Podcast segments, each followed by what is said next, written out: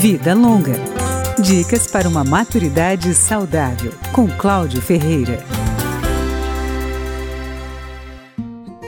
Olá, eu sou Gracina do Rosário da Conceição Trindade. Eu tenho 81 anos. Eu faço questão de voltar. Para mim, nesse dia é uma felicidade de me arrumar e bem bonita voltar.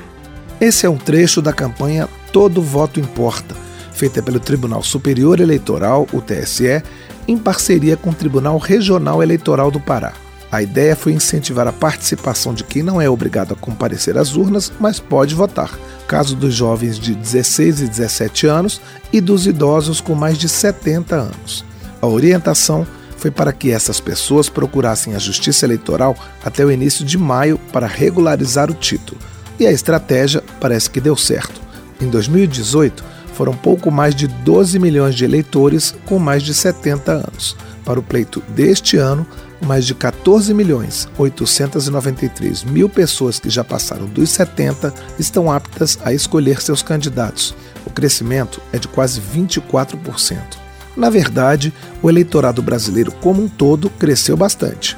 Em 2018, foram 147 milhões de pessoas com título de eleitor regularizado. Para as eleições gerais de 2022, serão cerca de 156 milhões, um aumento de 6,21%.